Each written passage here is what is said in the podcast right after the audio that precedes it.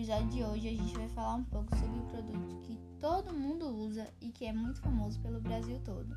Vamos lá? Olá, eu sou Rayana Macena, estudante de publicidade. Sejam bem-vindos ao Conversas e Controvérsias e aqui a gente fala sobre arte, comunicação e marketing. Então, deixei algumas dicas no ar, mas se você não descobriu ainda, eu vou te contar. A gente vai falar hoje sobre as Havaianas. Bom, quem são as Havaianas?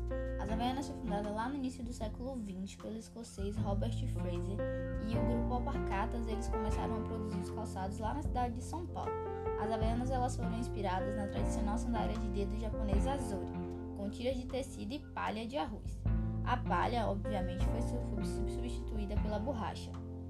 E as sandálias havaianas elas se tornaram sucesso lá pelos meados de 64 e todo brasileiro adorava esse calçado. A marca Alpargatas ela patenteou o modelo do chinelo de dedo de borracha em 1966 e se torna a precursora das chamadas sandálias. De início, a marca só produzia chinelos padrões nas cores azuis e brancas, mas veja só, por um erro de cálculo começaram a se produzir nas máquinas outras cores e os consumidores aprovaram a tendência.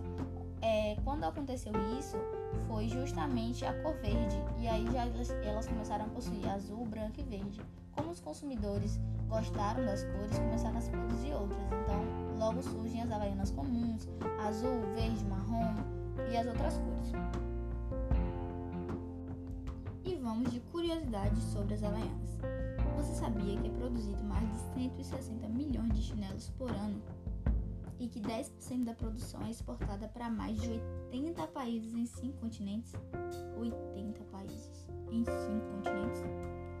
E para fechar, você sabia que foram produzidos desde 62 mais de 2 bilhões de chinelos?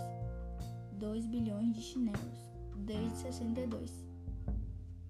Ou seja, o slogan da marca faz muito sentido.